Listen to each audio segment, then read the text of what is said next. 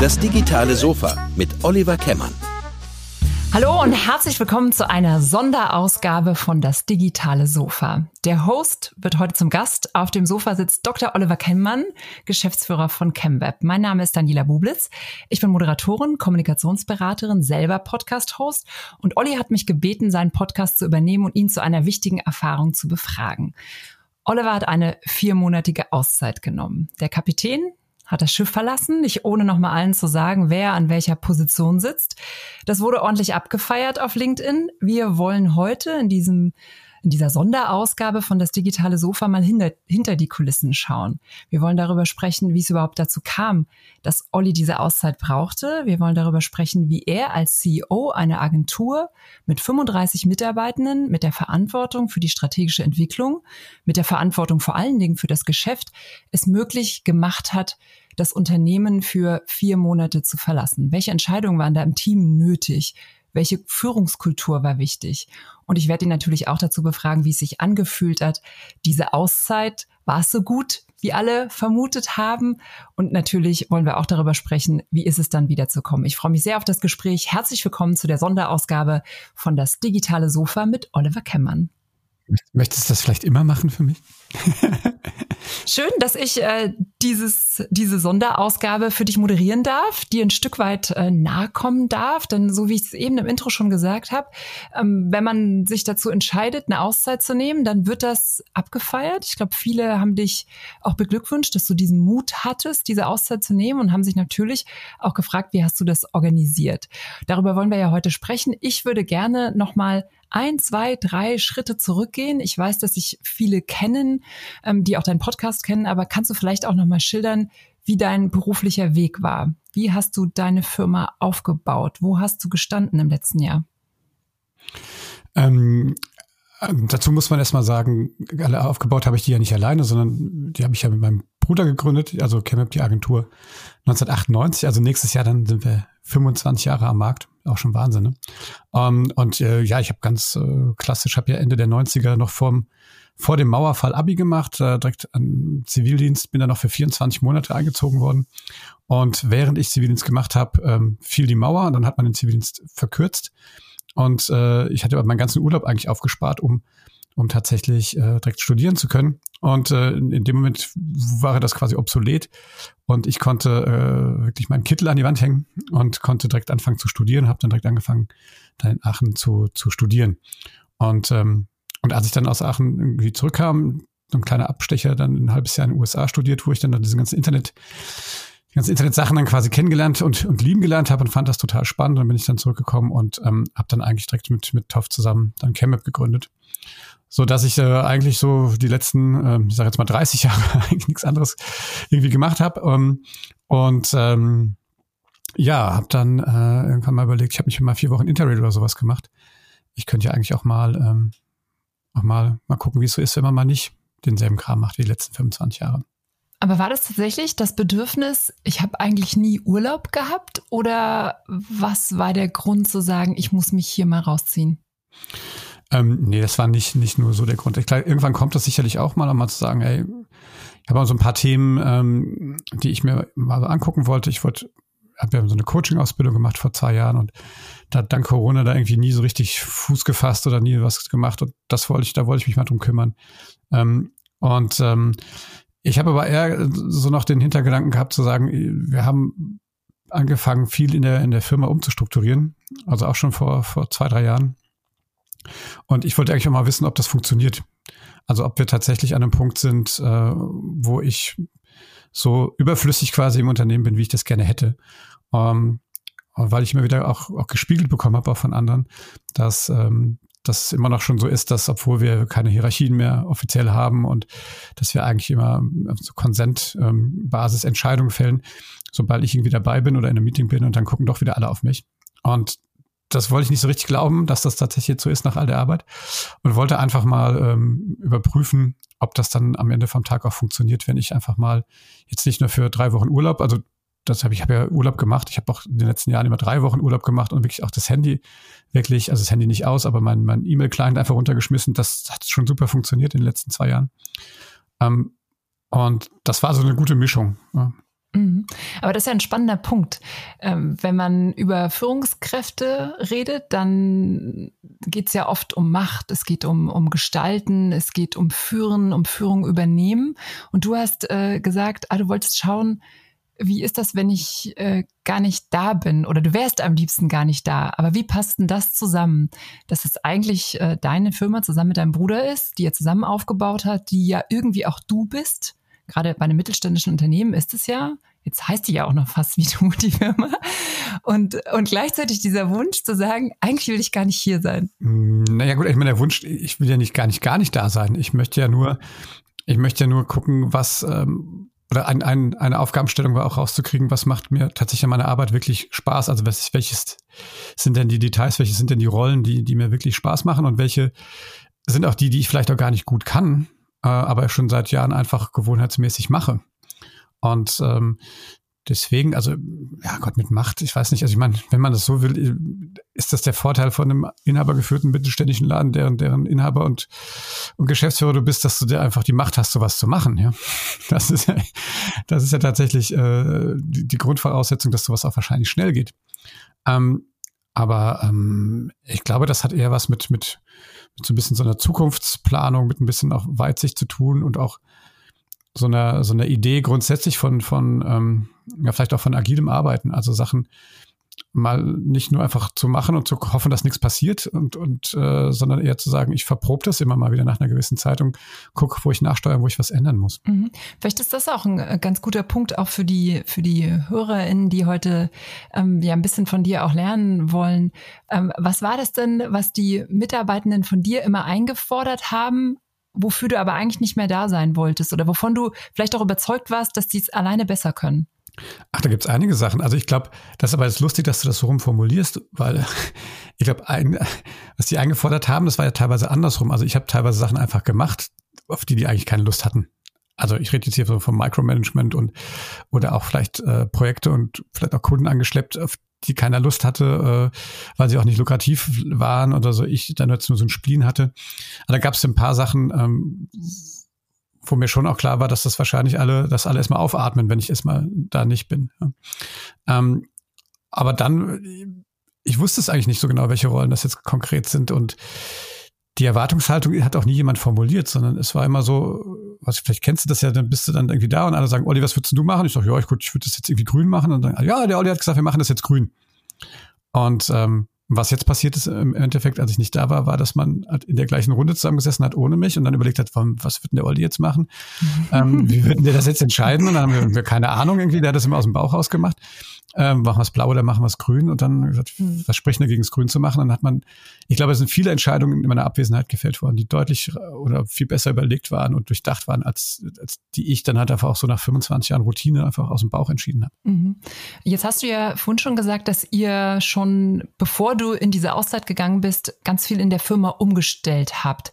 Ähm, was war denn das für ein Pro Prozess und was habt ihr denn alles geändert und wovon hast du dann ja dann auch schon profitieren können? Im Prinzip haben wir vor, ich glaube 2017 war das, also vor ja fast jetzt vier Jahren, ähm, haben mein Bruder und ich irgendwann entschieden, dass wir ähm, nach ja auch schon fast 20 Jahren, also ich meine, auch wenn wir eine, eine, digitale Agentur sind, waren wir zu dem Zeitpunkt ja tatsächlich schon ein reifes Unternehmen äh, mit äh, damals glaube 25 Mitarbeitenden. Und wir haben dann für uns entschieden, so, also A, wollten wir unsere eigenen Rollen nochmal neu diskutieren. Mein Bruder ist eher jemand, der der sich gerne um die technischen Lösungen kümmert, der tief in die, in die Materie einsteigt und, ähm, und ich eher der bin, der die horizontalen Jobs mag, also dann eher die Strategie, die, die Ausrichtung, ähm, Kunden entwickeln, Beratung und sowas macht. Und wir haben gesagt, wir haben einfach, wir beide haben schon unterschiedliche Rollen und ähm, wir wollen aber in Zukunft einfach nicht mehr alle Sachen für die Agentur alleine entscheiden, sondern wir wollen uns im Prinzip ein Board bauen, ähm, wo aus allen Bereichen aus der Agentur Leute mitentscheiden können, was wir, äh, wie wir das in Zukunft machen. Und das haben wir mit einem, mit einem Coach begleitet dann ähm, 2017 gemacht und haben da angefangen, wirklich mal zu gucken, auch mit dem Team zu reden. Und da haben wir dann erstmal angefragt oder angefangen, die zu fragen, was das Team denn so gerne anders hätte, weil das haben wir vorher auch nie gemacht. Wir haben das immer so entschieden, wie wir das für richtig gehalten haben. Und da war dann das erste Mal sozusagen ein Zeitpunkt, ich sage mal, das war der, der schwärzeste oder ja doch der schwärzeste Tag in meiner Unternehmerkarriere, aber auch eigentlich der, der mein Leben irgendwie einmal ähm, auf links gedreht hat. Also dementsprechend im Nach, in der Retrospektive eigentlich der, der schönste Tag in meinem unternehmerischen Leben war dieser Teamtag, an dem wir äh, das Team gebeten haben, mal zu sagen, was, was würdet ihr gern beibehalten? Das ist gut. Aber was würdet ihr ändern und äh, welche Ideen habt ihr, das so zu ändern? Und dann kamen dann wirklich ganz viele Sachen auf den Tisch. Also das fing wirklich an von von, dass sie sich nicht wertgeschätzt fühlen, dass das Onboarding schlecht ist. Da waren teilweise Leute, die waren schon ein halbes Jahr da, die haben das erste Mal, dass ich in so einem Teamtag die anderen Kollegen irgendwie mal richtig gesehen habe und so. Und da waren ganz viele Punkte, wo du denkst, wow, okay, äh, ist uns gar nicht so aufgefallen. Und äh, erstmal wird man als Unternehmer da so ein bisschen erstmal ja, fast sauer und sagt, ja, dann guck doch mal hin, wo ihr hingeht, hin und her. Und ähm, da war das immer auch Judith, meine, meine Frau, die ja schon auch von Anfang an eigentlich bei Camel mitgearbeitet äh, hat und natürlich auch da so beide Perspektiven kennt und die immer gesagt hat, Olli, komm, komm mal wieder runter, alles ist gut, ja. Und daraus sind dann so, so Arbeitsgruppen entstanden, die dann ähm, sich den Themen angenommen haben. Also gesagt, okay, wenn das Onboarding Mist ist bei uns und lass uns doch gemeinsam überlegen, wie das, wie das besser sein kann. Also wie würdet ihr das verändern? Was habt ihr für Ideen? Was braucht ihr für Ressourcen? Das war quasi die, die Aufgabenstellung. Und am Anfang wollte ich natürlich in jedes, in jedes Team da einzeln mit rein und äh, dann aber immer wieder so Judiths Arm auf meinem gespürt und ich sagte, okay, ich nehme meine Hand wieder runter und haben dann einfach das Team mal machen lassen. Und dabei, das war dann sozusagen die kleine zarte Pflanze von Vertrauen, die dann so gewachsen ist. Ähm, und äh, da haben wir uns, glaube ich, gegenseitig aufeinander zuarbeiten müssen. Auch ich glaube, für ein Team ist das auch nicht so leicht. Ähm, auf einmal dann mehr Verantwortung zu haben, äh, das muss man auch irgendwie erstmal lernen und auch wollen. Ähm, und für uns als Unternehmer und Eigentümer war das natürlich auch äh, extrem schwierig, dann auch viel Verantwortung erstmal loszulassen. Und so ging das eigentlich los. Und das ist aber kein Prozess, der morgens, also den man abends anfängt und der morgens dann fertig ist, sondern da haben wir wirklich zwei, drei Jahre dann wirklich ähm, immer wieder gearbeitet, wieder Formate ausprobiert. Ähm, teilweise haben auch Mitarbeiterinnen dann auch dort einfach gesagt, ja, das ist nichts für mich, ich will weg. Wir hatten da viel, viel ähm, Turnover, wie man so schön sagt. Und aber waren jetzt irgendwie gerade mit, mit Corona dann irgendwie in einer Position, wo wir gemerkt haben, da, dass diese ganzen Sachen da schon gefruchtet haben. Also mit diesem Lockdown alle ins Homeoffice auf einmal von jetzt auf gleich. Ähm, dieses, diese Vertrauens, ähm, also diese Vertrauensbasis quasi, die hat uns auch da geholfen, das dann schnell umzustellen. Mhm. Was hat das äh, mit dir gemacht, dieses, äh, dieses Vertrauen äh, oder auch dieses Selbstvertrauen ähm, loszulassen und zu sagen, die werden dann ihren Weg schon gehen? Also wie Kannst du vielleicht auch diesen Prozess beschreiben, was das mit dir gemacht hat? Über, hast du ja jetzt gesagt, es waren ja dann einige Jahre auch. Ähm, hast du jetzt schon Vertrauen? Äh, ja, ja, jetzt, jetzt natürlich mehr denn je. Also ich muss auch sagen, also Nein, das Vertrauen hatte ich ja, hatte ich ja vor, sonst hätte ich das ja nicht gemacht. Also ich fand es immer interessant, dass viele gesagt haben, ah, wie mutig das zu machen. Ich habe das nicht als, als, also für meine, für meinen Teil nicht als mutig empfunden, weil ich ja eigentlich gewusst habe, auf, auf was ich mich da einlasse und wie weit dann auch die Organisation ist und das Team ist. Ich fand das viel mutiger, was die, die Kolleginnen und Kollegen gemacht haben, die, die ich ja nicht großartig gefragt habe. Ich gesagt habe, so Leute, wir machen das jetzt mal so. Äh, Anfang dann auch Judith. Ähm, und äh, gesagt, wir reden ab morgen quasi oder ab, ab in dem Fall hat September auch zu Hause nicht mehr über ChemWeb. Äh, ich bin aus diesem ganzen Gremien erstmal da bei uns raus und ihr fällt jetzt die Entscheidung selber. Ich habe ja meine ganzen Rollen genommen, mal aufgeschrieben, die ich so hatte, was auch mal interessant ist. Das sind auch einige dann immer und habe die dann äh, einfach versucht zu verteilen. Und ich fand es extrem mutig, dass das Team gesagt hat, okay, wir machen da mit und wir, äh, wir, wir versuchen das einfach mal und gucken, was dann passiert. Mhm. Dann, äh, jetzt hast du ja schon so ein bisschen geschildert, äh, wie du es umgesetzt hast. Ähm, also du hast beschlossen, das ist ja vielleicht auch nochmal ein Punkt, wie hast du es beschlossen? Also war das dann, das ist ja wahrscheinlich so ein Reifungsprozess. Ähm, äh, kannst du ja nochmal kurz sagen, war das, äh, wie, wie hast du das entschieden und was waren dann die Schritte, die man quasi als Vorbereitung dann auch äh, umsetzen muss, um dann so eine viermonatige Auszeit zu organisieren. Das ist total spannend, habe ich auch drüber nachgedacht. Ich weiß gar nicht mehr so genau, wann diese Idee wirklich so aufkam. Ich weiß nur, wir haben, also ich habe aber auch, auch selber einen Coach, mit, mit der, der mich coacht quasi und, und, und mir bei, bei so Sachen einfach auch dann äh, hilft. Und mit, mit dem habe ich das diskutiert, das ist der Olli Janik aus, aus ähm, Berlin. Schöne Grüße nochmal. Vielen Dank, OJ.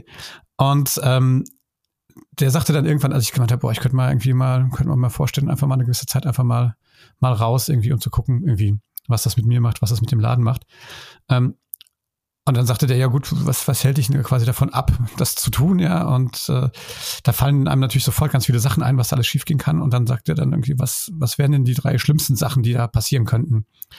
Und dann habe ich so drüber nachgedacht, boah, keine Ahnung, vielleicht verlierst du einen Kunden. Und dann denke ich, aber gut, wenn du vier Monate nicht da bist, dann verlierst deswegen Kunden. Hm.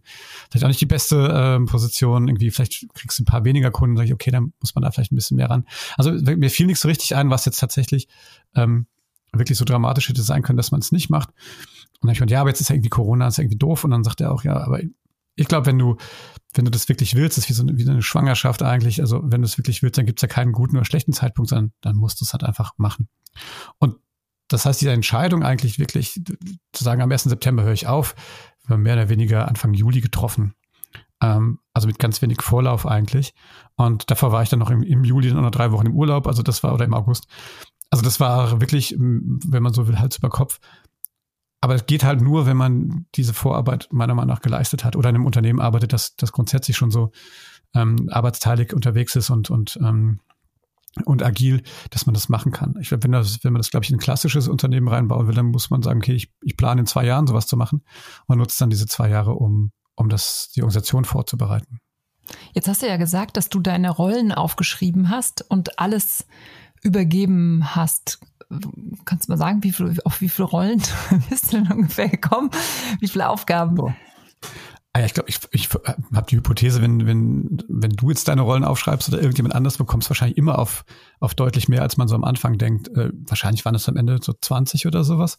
Ähm, und ähm, und äh, ich glaube, ich habe die dann so, ich habe so ein PowerPoint gemacht und habe so, so Kreise gemacht. Also ich habe so, okay, was, was mache ich im ganzen Bereich Personal, Recruitment oder so, was habe ich denn da für Aufgaben, was mache ich im Bereich Neuakquise oder sowas. Und habe die äh, mir dann so Kreise gemalt und die waren erst alle rot. Und wenn ich jemanden gefunden habe, der Lust hatte, sich darum zu kümmern, ähm, dann, also zum Beispiel, ich bin in so einem Unternehmernetzwerk, das sich einmal die Woche morgens um halb sieben irgendwie trifft. Und das war, der war lange rot, der Knopf, ja. Ähm, und äh, dann hat sich aber ein Kollege gefunden, der gesagt, okay, ich mache das, finde ich ganz spannend. Ähm, und dann war der grün und äh, heute ist es so, dass, dass der sagt, also erst was dagegen, wenn ich da drin bleibe, ja. Ähm, und das fand ich halt total, total cool eigentlich, dass, äh, dass da so Sachen halt einfach auch draus entstanden sind. Ich glaube, der einzige, der Knopf, der rot geblieben ist, das war dann irgendwie Verhandlung mit der Bank, aber das brauchte man jetzt in der Zeit jetzt eh nicht. Jetzt hast du ja bei den Posts, die du geschrieben hast, äh, ganz oft auch deine Frau erwähnt. Äh, erstens, äh, dass die sich, dass sie das ermöglicht hat, mitgetragen hat. Die arbeitet ja auch im Unternehmen. Ähm, natürlich hat sie im Unternehmen gearbeitet und durfte zu Hause nicht darüber reden. Welche Bedenken oder sag mal, hat sie überhaupt Bedenken gehabt, als du gesagt hast, ich will das machen? Ja, die hat mir virtuell den Vogel gezeigt eigentlich, ne? Hat sie? Also sie hat es nicht, sie hat es gar nicht erstmal mitgetragen. Äh, doch, sie, ach, mitgetragen hat sie schon, aber sie hat schon, ähm, schon auch gesagt, okay, ja, was, ähm, also das hat ja, hat ja viele, viele Sachen äh, beeinflusst, ne? Und ähm, ähm, also unser, unser man muss ja so vorstellen, also diese Firma ist älter, als wir verheiratet sind, wo, wo wir da schon zusammen waren. Das heißt also, eigentlich permanent ist das ein Thema bei uns zu Hause und einfach das mal auszuprobieren, mal, mal nicht drüber zu sprechen.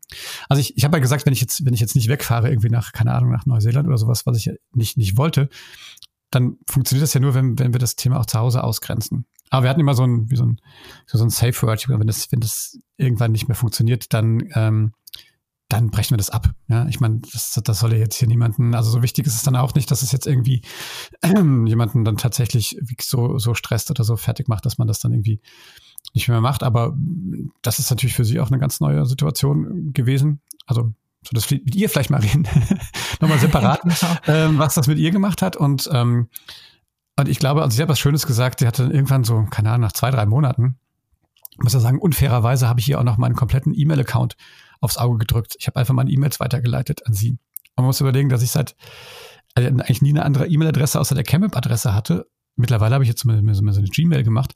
Das heißt, so jeder, jeder blöde Newsletter von jeder dahergelaufenen Rockband oder was weiß ich was, kam auf diesem Account an. Da kriegst du irgendwie hunderte von E-Mails jeden Tag und irgendwann hat sie gesagt, was, was, ich mach das nicht mehr.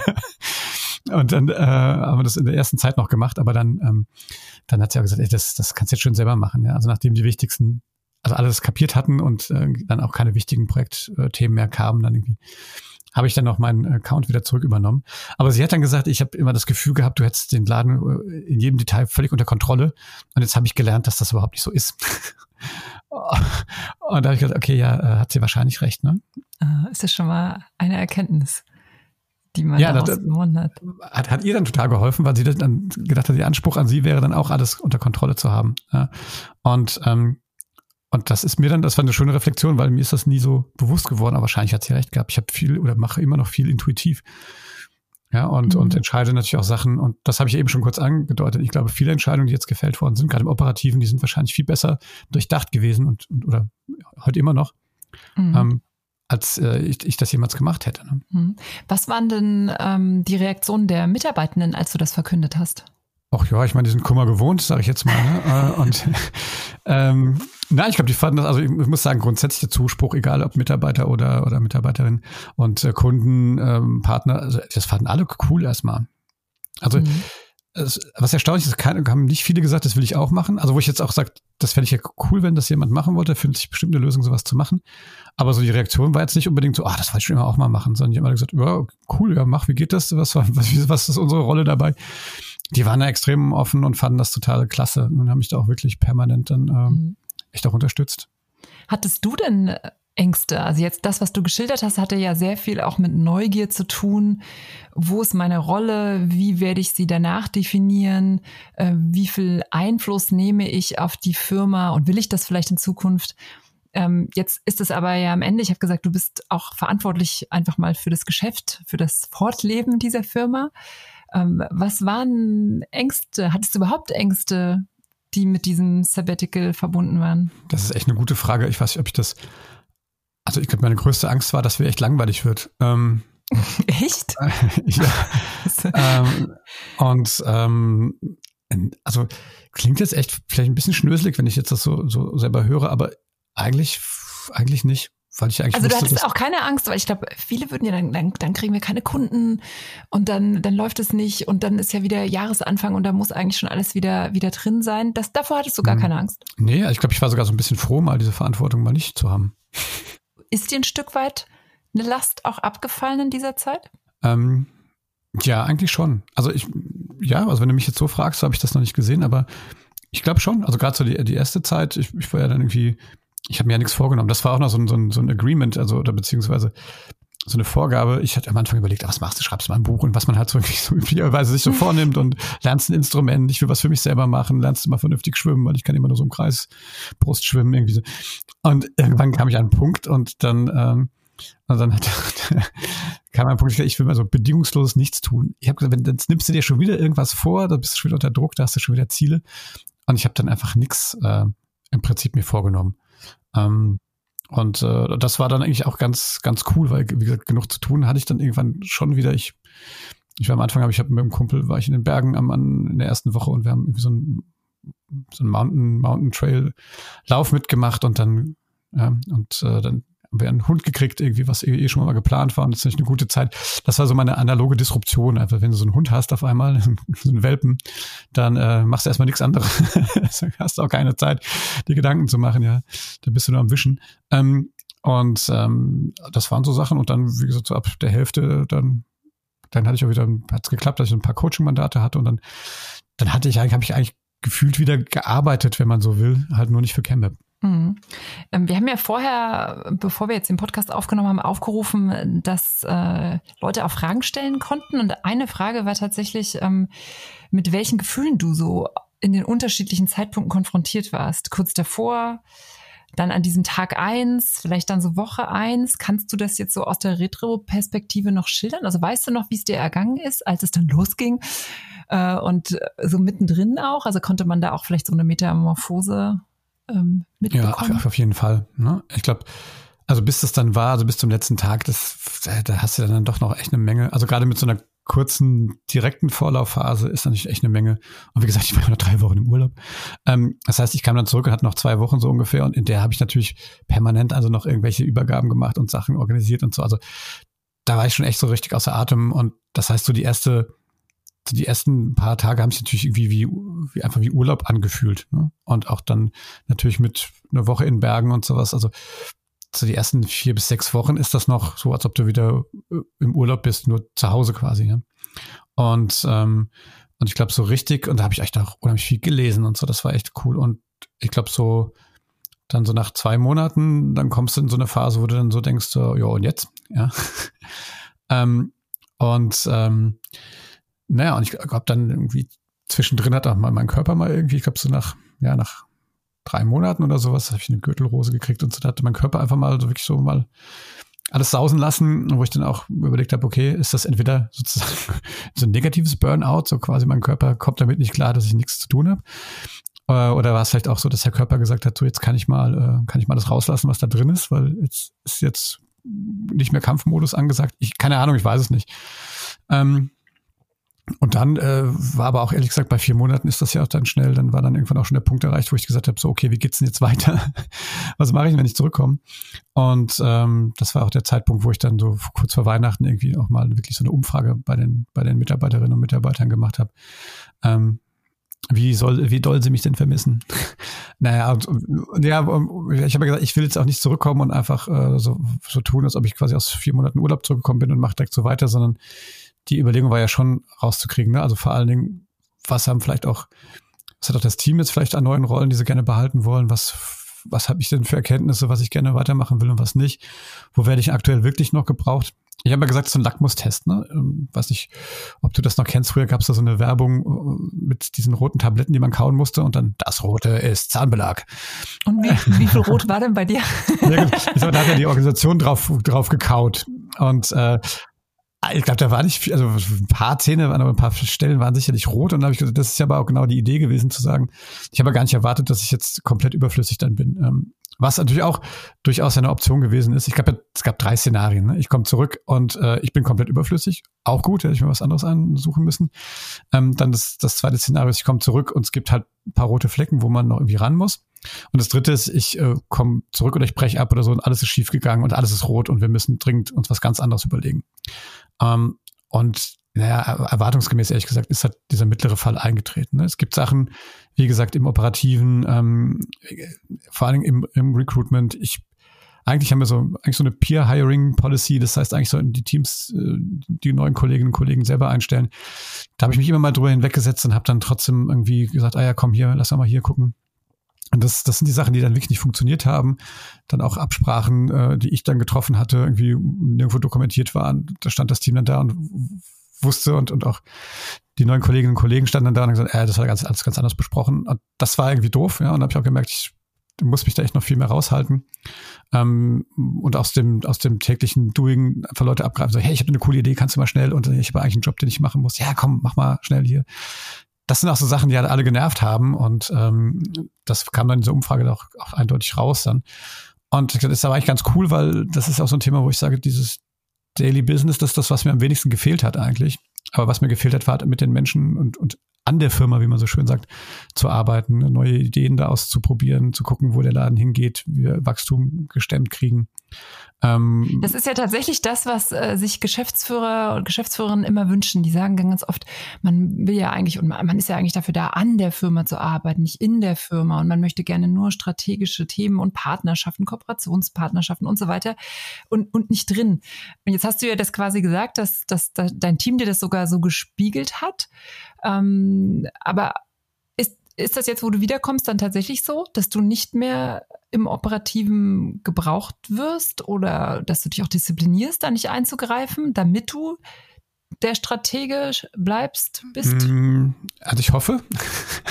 Das muss man wahrscheinlich die anderen fragen. Ähm, ich habe mir dann echt überlegt, was, ähm, also ich habe mir echt lange den Kopf zerbrochen, wie ich, wie ich zurückkomme. Und ich habe das jetzt mal, ich nenne das den Stealth-Mode. Ich bin einfach äh, die ersten vier Wochen gar nicht, äh, also ich, ich war offiziell wieder, wieder da und ähm, habe aber erstmal versucht, mit allen, mit allen zu sprechen. Ähm, also auch gerade mit denen, die viele von meinen Rollen hatten und habe die mal gefragt, wie es ihnen so ergangen ist und was sie so erlebt haben und was sie auch gerne weitermachen wollen und, und habe versucht, mir erstmal so ein Bild zu machen. Und ich war dann tatsächlich in den Meetings zwar da, aber echt nur so als, als Zaungast. Also haben mich auch Leute, ich glaube, Julia auch gefragt, ob mir das dann nicht, ob ich mir auf die Zunge habe beißen müssen oder wie das jetzt so war, irgendwie in diesen Meetings, die ich normalerweise das haben mir auch dann die, äh, auch die Leute gespiegelt, also auch gerne mal so gehijackt habe, ne, in so einem Meeting und dann gesagt, ja komm, pass mal auf, wir machen das jetzt so und so. Ähm, und das habe ich schon bewusst versucht, dann irgendwie, ne, dann da zu sagen, hey, ich, ich bin jetzt hier nicht mal die, die Hauptperson, sondern ihr macht einfach mal weiter, wie ihr es letzten Wochen gemacht habt und ich gucke mal, ob ich da überhaupt noch hingehöre. Und das hat, äh, das war richtig äh, äh, hilfreich für mich. Dann, da konnte ich wirklich viel sehen und und das versuche ich jetzt eigentlich auch zu machen. Und ich versuche mich aber auch wieder selber auch dann so zu Maßregeln und bitte darum Feedback, ne, wenn ich da ähm, wieder in so ein alte Muster verfalle. Aber das wäre ja doof, wenn man jetzt genauso weitermacht, wie man aufgehört hat, dann hat das ja gar nichts mhm. gebracht. Und ist das gut äh, für die Firma? Du hast ja vorhin auch, also es hat so ein bisschen angeklungen, dass du ja auch gerne mal so äh, das durchgewirbelt hast und das dann vielleicht auch zu Ineffizienzen geführt hat oder das waren dann Projekte, die nicht lukrativ waren. Ähm, also ist das jetzt mit dieser viermonatigen Erfahrung, mit diesem ganz bewusst auch körperlich, sage ich jetzt mal, rausgezogen sein und Kopf rausgezogen, ähm, wird es dafür sorgen, dass es der Firma mal auch wirtschaftlich besser geht? Das ist echt eine, eine, gute Frage, wenn ich das wüsste. Also zumindest im letzten Jahr hat es in keinem Fall geschadet, dass ich draußen war. Das war, glaube ich, tatsächlich umsatzmäßig unser bestes Jahr ähm, bisher. Ähm, und das war es, ehrlich gesagt. Das war nicht absehbar, als ich gegangen bin. Ähm, also so hat es auf gar keinen Fall geschadet, sag ich mal so rumformuliert. Ich meine, kennst das im Projektgeschäft, da gibt es mhm. natürlich immer. Ja, ist das schon mal, ist ja schon mal ein gutes ja, Ergebnis. Also. Weil das, glaube ich, hätten auch draußen viele die Sorge, ne, dass wenn der, wenn der nicht kommt und nicht kontrolliert und nicht anstößt und treibt, äh, dann, dann sind die Projekte nicht effizient. Und ich hätte jetzt auch gedacht, nö, so ein Geschäftsführer kann auch oft eben für Ineffizienzen sorgen. Ja, also ja, ja das ist richtig. Ich glaube, dann das ist die große Kunst, das halt dann zu, zu identifizieren und auch zu gucken, wie du es hinkriegst. Ich glaube, das Durcheinanderwirbeln ist natürlich, gehört auch ein bisschen natürlich auch zur DNA. Ich glaube, wenn man gerade wie wir viel auch so versucht, auch äh, in innovativen Ideen zu, unterwegs zu sein, dann muss du natürlich auch da Risiken eingehen und das auch machen. Aber man muss da, glaube ich, das besser differenzieren und auch die, die Grenzen besser setzen. Ähm, also wenn man sich, also die Frage auch aufgestellt, was dann so ein Spaß kostet. Ähm, ich glaube, der, also vielleicht sieht man äh, Auswirkungen, zum Beispiel jetzt, was ich glaube ich immer noch mache und was ich früher gemacht habe, ist so Kunden zu entwickeln, Neukunden auch zu, auch Bestandskunden weiterzuentwickeln und da Ideen zu schmieden und da die losen Fäden zusammenzubauen. Also dass da vielleicht jetzt irgendwie nicht so viel sich da vielleicht getan hat, aber das kann ich auch so jetzt gar nicht beurteilen, vielleicht auch gar nicht, sondern im Gegenteil. Ähm, aber ich glaube, das am teuersten ist das eigentlich, sind die Jahre vorher. Also wenn man wirklich anfängt, so eine Organisation, die es schon eine gewisse Zeit lang gibt, umzustrukturieren, das ist halt immer, das kostet Nerven, das kostet Kraft, das kostet aber echt auch echt Geld. Ähm, weil man halt einfach viel Zeit, auch das Team viel Zeit da reinsteckt, indem es natürlich nicht arbeiten, also nicht quasi auf Stundenzetteln arbeiten kann, irgendwie Personal durch durch Mischung, ähm, das, das sind alles Sachen, die kosten wirklich richtig viel Geld. Ich glaube, der der Teil jetzt, äh, ich sage immer, ich habe ja eigentlich im Retrospektiv habe ich eigentlich diese vier Monate eigentlich, wenn man so will, gearbeitet, dadurch, dass das ja diese, dieser Test ja eigentlich dafür da war, zu gucken, wie gut die Firma da ist, ist das ja, wenn man so will, Arbeit gewesen. ähm, und äh, weil es ja dazu beigetragen hat. Ne? Das ist ja nicht einfach nur rausgestanzt aus der Timeline von, von CamWeb, sondern es war jetzt irgendwie so ein Teil, um mal was, um mal was auszuprobieren und zu gucken, wo man steht. Mhm. Aber all das, was du geändert hast in der Firma, was du eben gesagt hast, was auch Geld, Zeit, Nerven gekostet hat, rentiert sich das? Weil es ist ja auch, wenn man jetzt auch, nehmen wir mal das Businessportal LinkedIn, es geht ja ganz viel um agiles Arbeiten, New Work und äh, es geht dann viel um dieses an der Firma arbeiten, umstrukturieren, anders aufstellen. Und es ist ja schon so, wie du eben beschreibst, es kostet Geld, es kostet äh, Zeit äh, und es ist eben nicht Projekt, was wiederum Geld ja einbringt, um dann wieder zu arbeiten. Also diese ganze Arbeit, die du da investiert hast, rentiert sich die wirtschaftlich oder rentiert es sich, dass es allen besser geht und sie besser arbeiten können, sie länger arbeiten können, so rein, rein kraftmäßig auch. Ne? Ich meine, es geht ja auch darum, dass wir alle sehr lange arbeiten sollen. Ne? Wir, wir sind, viele hetzen ja und sagen, oh, 55, aber länger, aber nicht. Und eigentlich ja schade, weil wir werden ja vielleicht auch alle 90 mal mindestens, wenn nicht älter. Ja, gerade die Hälfte rum. Ähm, ne? ja. Ja, ja, eben. Du ja, du hast ja ein Drittel erst rum. ähm, äh, ja, das, das ist eine gute Frage. Ich glaube, dass, ähm, also das ist ja, ich sage immer, man Komplexität kann man nur dynamisch managen. Und ich glaube, die Welt da draußen wird immer komplexer, also gerade so in den Bereichen, in denen wir unterwegs sind. Und, ähm, und wenn man das nur dynamisch managen kann, dann brauche ich einfach eine, eine eigenverantwortliche Organisation. Der ich, also wenn, wenn das nur funktioniert, wenn einer ankommt und sagt, wir müssen jetzt links rumgehen, alle oder wir müssen es grün anmalen, dann verliere ich genau diese Dynamik und das heißt, ich glaube, eine Organisation, die in Zukunft bestehen will, die resilient sein will, die muss so funktionieren. Ich glaube, das ist einfacher, wenn man sowas ganz neu off the scratch macht, also auch vielleicht auch mit, mit jungen Menschen, die tatsächlich auch schon eher äh, das schon mal irgendwo anders gesehen haben und äh, als uns alte, alte Säcke da im Prinzip nochmal umzumodeln. Aber das hilft ja nichts, weil wir, du hast ja schon recht, also die nächsten 10, 15 Jahre da immer noch mal ran müssen und da wird die Entwicklung nur noch schneller sein. Also deswegen glaube ich, dass das lang im, im, im Long Run sicherlich allen gut tut, also allen Kolleginnen und Kollegen, ähm, allen äh, Partnern, glaube ich auch, weil ich glaube halt auch, dass das für Unternehmen, die mit uns zusammenarbeiten, natürlich auch äh, eigentlich auch ein gutes Zeichen ist, auch was das Risk Management angeht, wenn die sehen, okay, guck mal, da geht äh, mal der, geht jetzt mal der Inhaber und und und vermeintliche äh, Chef immer für vier Monate raus und trotzdem brummt der Laden weiter. Das, das nimmt denen ja auch vielleicht auch ein bisschen, oder was heißt, das nimmt ihnen die Angst, das ist jetzt so negativ, aber gibt ihnen vielleicht auch das gute Gefühl, dass, dass da auch eine, eine, ein Team hinten dran steht, dass, dass das super äh, managen kann. Das, das zahlt ja alles dann so langfristig, glaube ich, in Kundenbeziehungen ein. Das zahlt auch langfristig in, in, in Mitarbeiterbeziehungen ein. Und da muss man auch sagen, dass auch viele Mitarbeiter, die bei uns teilweise wirklich 20 Jahre dabei sind, irgendwie festangestellt, dass die auch immer sagen, hey, und auch wirklich, wirklich in der, in der harten Phase auch wirklich auf, auf, auf Gehaltserhöhung verzichtet haben und sowas. Äh, oder bereit waren, darauf zu verzichten, weil sie auch gesehen haben, dass dieser ganze Prozess halt ähm, langwierig ist, lange, länger, als wir uns das auch gedacht haben. Und ähm, aber jetzt auch irgendwie sehen, dass das natürlich schon einen Unterschied macht. Ne? So ein bisschen das, das, das Boiling Frog Syndrom, ne? Also dass wenn man da so, wenn man sowas so über einen langen Prozess macht, man kriegt gar nicht so richtig mit, ich glaube auch manchmal bei den Kolleginnen und Kollegen, was tatsächlich schon so passiert ist, ja. Ähm, und, und, äh, und ich auch. Und wenn man mal so innehält und mal von außen drauf guckt, dann sieht man das viel besser, ne? Ähm, dann auch schon bald zur Conclusio kommen, hätte ich gerne noch mal eine Frage gestellt, ganz persönlich an dich, was das Thema Change betrifft. Jetzt hast du ja viel über Change im Unternehmen gesprochen.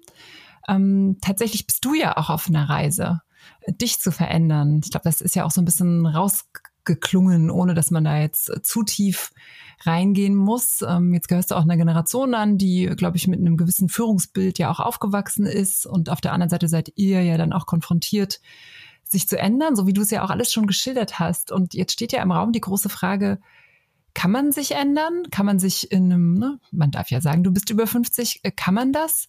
Auch ein Stück weit soll man das? Äh, weil ich habe dich, als du das damals gesagt hast, dass du rausgehst, da warst du für mich an so einem Peak der Umtriebigkeit. Also was du alles angetrieben hast auf LinkedIn und rauf und runter und äh, mit den Kunden, äh, dann natürlich die Pandemie, alles auf digital umgestellt. Äh, du bist noch bei der IHK aktiv. Also du bist ja, du, du wirst ja genau dafür geschätzt, dass du überall deine Finger drin hast und, und treibst. Äh, ja, das führt dann sicherlich zu Friktionen an der einen oder anderen Stelle, kann ich mir gut vorstellen in der Firma.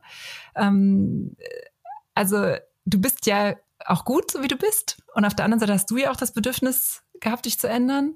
Deswegen die Frage, kann man das? Hast du dich geändert? Ist das ein harter Weg, sich zu ändern? Als Mann über 50? Dann bis hierhin war das ein gutes Gespräch. nee, nee.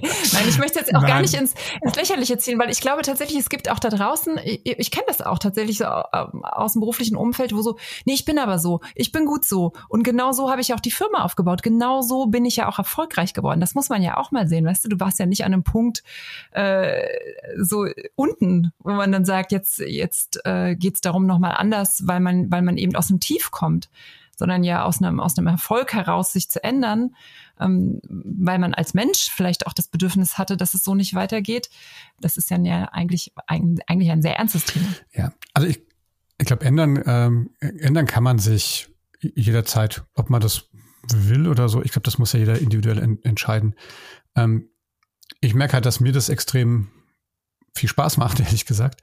Und ähm, ich da auch froh bin, dass ich da irgendwann mal so den Schuss gehört habe. Ja. Also auch nicht jetzt kurzfristig, sondern tatsächlich schon vor vier, fünf Jahren. Und ähm, ich halt gemerkt habe, dass äh, ich angefangen habe, darüber nachzudenken, wie ich wirksam sein kann. Weißt du? Also, und ich glaube nicht, dass ich meine Quirligkeit, wie du es genannt hast, irgendwie deswegen aufgebe. Im Gegenteil, ich, ich glaube, ich ich habe noch mehr jetzt äh, Ideen, wo man irgendwo was noch machen kann. Aber mein Fokus hat sich so ein bisschen verschoben. Ne? Und, ähm, und ich glaube, das, das ist, hat viel damit zu tun, wie du ähm, also vielleicht Führung interpretierst, ja, oder Unternehmertum vielleicht sogar. Ähm, und gibt sicherlich, ähm, ich glaube hier Stephen Covey nennt das ja immer so diese Paradigmen. Ähm, ich habe für mich dann irgendwann mal erkannt, äh, ich habe mich mal so ein paar Tage alleine eingeschlossen irgendwie vor, vor ein paar Jahren und habe mal so einfach aufgeschrieben, was ich so irgendwie im Prinzip alles erreichen will und was ich machen will und bin dann dahin gekommen, dass ich eigentlich keine, äh, dass zum Beispiel Geld oder sowas irgendwie oder so, so ein klassisches so Erfolgskriterien, also kein kein äh, Antrieb für mich sind, ne? sondern dass ich gesagt habe, mir macht es Spaß, Menschen dabei zu supporten, sich selber zu verändern. Ja, und ähm, und das kannst du natürlich irgendwo in den verschiedensten Rollen, ähm, das kann ich als, als, kann ich als Vater bei meinen Kindern, das kann ich als Arbeitgeber mit meinen, mit meinen Mitarbeitenden äh, machen, das kann ich, äh, keine Ahnung, in der IHK machen. Ich habe immer schon gerne Sachen so angetrieben. Und ich glaube, wenn man, wenn man sozusagen irgendwann mal so diesen, sich dann klar wird, was eigentlich sein eigenes Paradigma ist, wo man Wert drauf legt, dann passiert das mit dieser Verwandlung automatisch. Und je früher man damit anfängt, sage ich jetzt mal, umso, umso mehr hat man da in seinem Leben von. Weil dann habe ich von meinem Freund äh, Alfred Adler, der sagt, die Menschen können nur glücklich sein, wenn sie das Gefühl haben, ihren Beitrag zu leisten. Und, ähm, und ich finde, mit allem, was ich so mache, bin ich sehr glücklich. Ja. Und, ähm, und langfristig wird sich das, glaube ich, auch dann irgendwie unternehmerisch auszahlen. Das wird sich in den ganzen Projekten, in denen ich unterwegs bin, auszahlen. Ähm, weil ich glaube, dann, dann, dann ist man von vernünftigen Sachen geleitet. Mhm.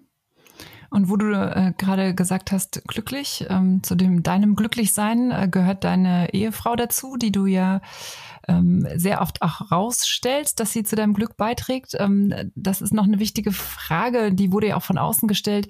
Wie haben sich die Rollen zu Hause dann verändert? Ähm, habt ihr wirklich gar nicht über die Arbeit gesprochen?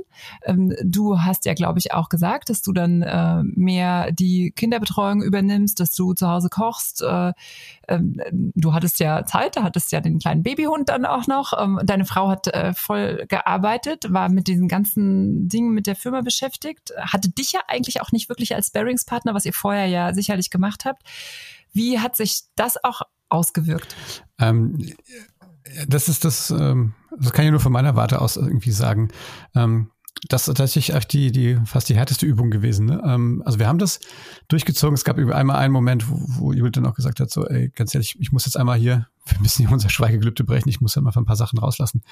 Ähm, was aber, glaube ich, nicht, das, das war völlig okay und hat eigentlich dazu dann eigentlich geführt, dass sie dann eigentlich noch mit viel mehr Bock dann, dann nachher dann wirklich auch diese Herausforderung angenommen hat und auch dann angefangen hat, ihre eigene Rolle neu zu überdenken und jetzt tatsächlich auch selber eine ganz neue Rolle auch bei Campbell für ihren eigenen Job gefunden hat.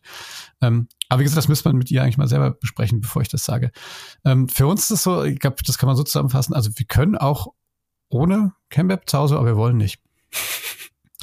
wir haben also auch beide gemerkt, dass das für uns auch total, also auch wir das beide so spannend finden und wir auch gerne darüber ähm, drüber reden und das auch wirklich auch zu rechten Bestandteil unseres unseres ähm, gemeinsamen Lebens ist.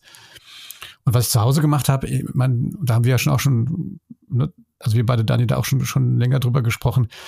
Dieses ganze Thema Rollendiskussion, das, das ist ja schon, das hat nichts mit dem Sabbatical zu tun. Das hat viel früher schon angefangen drüber, dass wir da echt drüber, oder ich angefangen habe, drüber nachzudenken, wie ich da auch, wie ich da gebiased war, beziehungsweise eigentlich nie drüber nachgedacht habe so richtig. Und auch da hat dann so eine Transformation stattgefunden. Aber ich glaube, da hat eher Corona dazu beigetragen, dass das, dass das viel mehr, ähm, also dass uns das vielleicht jetzt gefallen ist, weil wir einfach mal geübt haben. Ähm, also momentan beiden, arbeiten wir beide Fulltime, ja. Ähm, und, und trotzdem kriegen wir das, glaube ich, in der guten Workload oder in so einem, in so einem, ja, in so einer Verteilung eigentlich ganz gut hin, dass wir uns halt irgendwie wirklich abstimmen. Also ich kümmere mich ja nicht nur um die Kinder, sondern ich kümmere mich nur bei den Fächern, wo ich mich kann um die Kinder. Wir wechseln uns beim Abholen, beim, beim Fahren irgendwie ab. Aber das Kochen, das habe ich halt einfach irgendwie über Corona entdeckt und macht das auch wirklich einfach richtig Spaß. Und ähm, so hat das sicherlich äh, uns da auch einfach Impulse gegeben und, und, und wir denken über manche Sachen jetzt einfach anders nach oder nehmen das auch viel bewusster vielleicht irgendwie auch wahr. Ja. Mhm alles hat ein Ende und dann hatte dein Sabbatical auch ein Ende und dann war klar, ich weiß gar nicht, was der zweite, erste, dritte, erste, als man dann wieder losgelegt hat. Hier in Rheinland-Pfalz gab es ja keine Ferien, dann bist du wieder gestartet. Äh, wie, wie ist es, wieder an Bord zu sein? Ach, das war, ähm, aber ihr habt es eben schon, schon mal gesagt, ich bin ja so in diesem, in diesem in diesem Tarnmodus ja erstmal wieder zurückgekommen. Also ich glaube auch, dass, wenn man jetzt nicht, äh, ich glaube, das wäre was anderes gewesen, wenn wir jetzt irgendwie nicht auch immer noch in Corona gewesen wären und alle wären im Büro gewesen und man wäre jetzt einfach sozusagen wieder auf, auf Arbeit, auf Schicht gegangen. Äh, jetzt war es ja auch schon so, jetzt bin ich vielleicht ein oder zwei Tage mal im Büro und den Rest remote. Ich glaube dann, dass das sozusagen dieses, dieses Erlebnis jetzt gar nicht so, so gravierend ist. Ähm, und ich glaube, es war immer noch, immer noch, dass es richtig war, da jetzt auch wirklich mit verhaltenem Schaum wieder zurückzukommen und, und erstmal ähm, sich ein Bild zu verschaffen und auch erstmal nicht sofort sich über wieder reinzudrängeln und zu sagen, hey, jetzt machen wir mal hier, da und da weiter. Ich habe teilweise bis jetzt noch gar nicht so richtig wieder alle, alle Sachen irgendwie hochgefahren, weil das jetzt ja schon sechs Wochen her ist und, ähm, und wer weiß, vielleicht muss ich die auch gar nicht mehr hochfahren. Ja. Mhm. Und hast du mehr Kraft, mehr Inspiration, das, was man ja auch vermutet, wenn man so eine Auszeit nimmt, mehr Lust, wieder mehr Lust? Also ich meine, du bist ja schon sehr lange Unternehmer. Also wenn ich da jetzt ehrlich sein soll, dass ich glaube, das, also mehr nicht. Also ich habe ungebrochen, ungebrochen Lust. Ich, ich hatte aber nie wenig. Ne? Das ist also das ist vielleicht der Unterschied. Ähm, ich, ich sehe Sachen anders. Ich habe jetzt das Gefühl, ich habe ich habe die Sachen, die ich sozusagen während dieser, während dieser Auszeit angefangen habe, die mache ich noch weiterhin und Jetzt, ich weiß ich, es ist glaube ich schon wieder fast zu viel. jetzt muss ich wieder gucken, wie ich das jetzt irgendwie wieder hinkriege. Ähm, also langweilig wird mir da nicht. Ähm, und ja, kann ich jetzt gar nicht so beantworten. Als kleinen Service für die, die zuhören, wenn jetzt einer inspiriert ist durch das, was du erzählt hast, natürlich auch durch diesen Weg, den du gegangen bist, der ja nicht immer in einem Sabbatical enden muss. Es kann ja auch sein, dass äh, gibt ja auch äh, gerade viele, die schon im hohen Alter sind, Geschäftsführerinnen, Geschäftsführer, die, die sich mit dem Thema Nachfolge umtreiben. Was sind äh, deine Learnings, die du mitgeben kannst, ähm, wenn man plant, entweder für eine begrenzte Zeit als Geschäftsführer aus einem Unternehmen rauszugehen oder dann wirklich auch sowas wie eine Nachfolge, was, was man ja so ein bisschen äh, ja, ähnlich, ähnlich fassen kann. Was sind so für deine Learnings, die du mitgeben kannst, die man beachten sollte? Ähm, das Wichtigste ist, glaube ich, fangt früh an, drüber nachzudenken. Ähm, nehmt euch die Zeit, sowas gut voraus zu, zu planen. Ich sage, wenn man so von der Seite drauf guckt, sieht das für mich aus wie so ein Vulkan. Also man hat dann quasi so eine lange Ramp-Up-Phase, also mit so einer Flanke quasi, die so hochgeht. Und dann hat man oben sozusagen diese Caldera, das ist sozusagen die Auszeit, die man dann irgendwie hat, in der man irgendwas äh, Spektakuläres von mir aus auch macht oder auch nicht und wie auch immer. Und dann äh, ist es eigentlich hinten, dann, dann flacht das wieder so ab, wo man sagt, okay, guckt mal, wie ihr wieder äh, dann und in welcher Form auch wieder zurückkommt. Also man, ich glaube, das ist ein Projekt, das irgendwie vielleicht vier Monate Auszeit hat, aber irgendwie wirklich auf zwei Jahre geplant ist. Und ich glaube, die vier Monate Auszeit, ich würde mindestens mal zwei Monate oder einen Monat vorne dran nochmal so für Übergaben und sowas einplanen und hinten raus nochmal einen Monat, der tatsächlich äh, für diesen Stealth-Mode, ähm, um wirklich gesittet und, und entspannt und auch für die Organisation natürlich auch schonend äh, wieder zurückzukommen. Ich glaube, das sind die wichtigsten Sachen. Und man braucht halt, muss das Umfeld irgendwie, glaube ich, haben oder, oder es sich bauen und mitnehmen. Und ich hätte, also mein Bruder oder auch Judith, die haben beide nicht einmal gezuckt. Also ich, denen habe ich das als erstes halt erzählt dann im Team und das habe ich eben gesagt, ich habe ja überall nur positives Feedback bekommen. Ich glaube, eine, eine, sehr transparente Kommunikation ist extrem wichtig. Also wirklich mit allen. Äh, ich habe es ja sogar nach, nach draußen getragen und habe das ja dann auch wirklich ähm, äh, auch dann auch publik gemacht. Ich habe also versucht, alle, alle Leute, die ich jetzt mit denen ich direkt Kontakt habe, auch direkt zu kontaktieren und die anzurufen und denen das zu sagen, auch Kunden. Aber mir war klar, dass ich da nicht alle erwische. Ähm, und deswegen, ich glaube, transparent damit umgehen, äh, alle da reinholen ähm, und, und die Chancen aufzeigen, die das auch für andere bietet und nicht nur die, die Last, die das vermeintlich hat. Das, ich glaube, das ist das Entscheidende. Mhm. Wie gibt's gibt's Fehler, die man vermeiden sollte? Äh, ach Gott, ja gut, da gibt es wahrscheinlich tausend, tausend Fehler. Äh, aber ich glaube, die macht man nicht kurzfristig davor, sondern die macht man wahrscheinlich schon so grundsätzlich. Und vielleicht ist das dann eine gute Chance, ähm, diese Fehler dann tatsächlich anzugehen und auszumerzen. Ich glaube, wenn man sich halt zu viel vornimmt, das, ob das ich kann es ja nicht beurteilen, weil ich es nicht gemacht habe, aber ich bin froh, dass ich mir nicht zu viel vorgenommen habe für diese, für diese tatsächlichen vier Monate. Die sind halt schneller rum, als man denkt.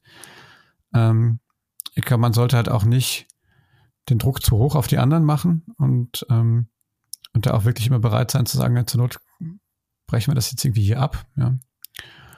Ähm, aber ansonsten weiß ich nicht, nö, einfach ausprobieren und, äh, und halt ähm, sozusagen so einen Prozess so gestalten, dass man ihn halt auch nachsteuern kann mhm. zur Not.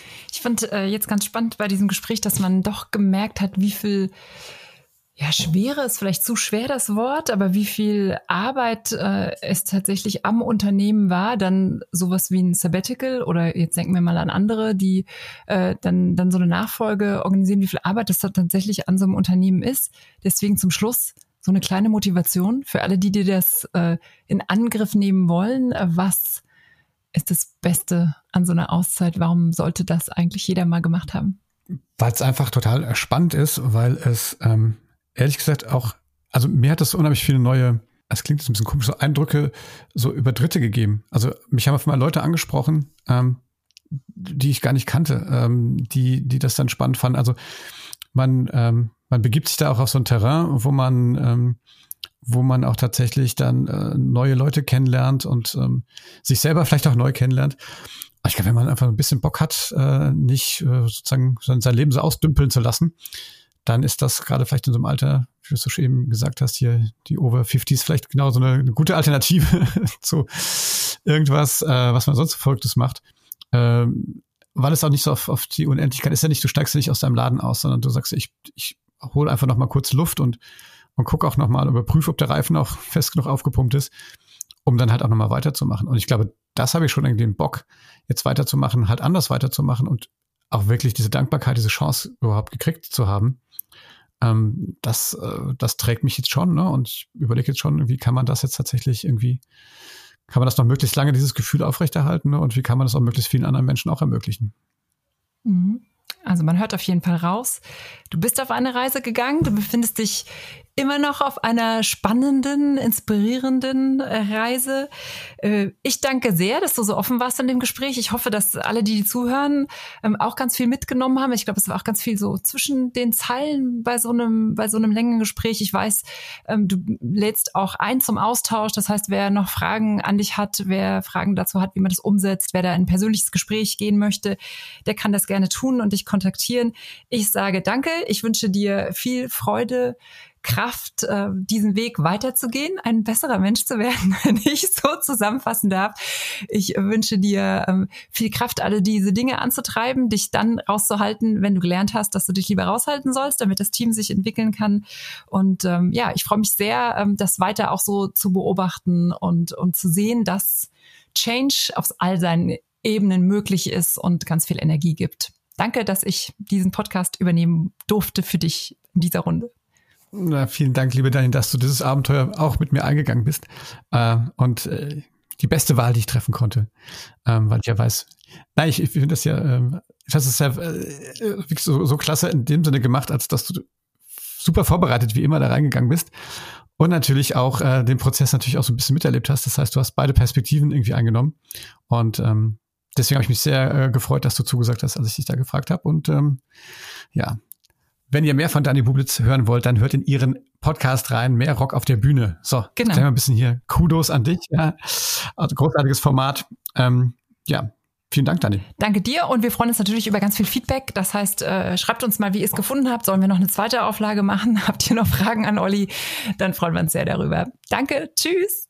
Tschüss.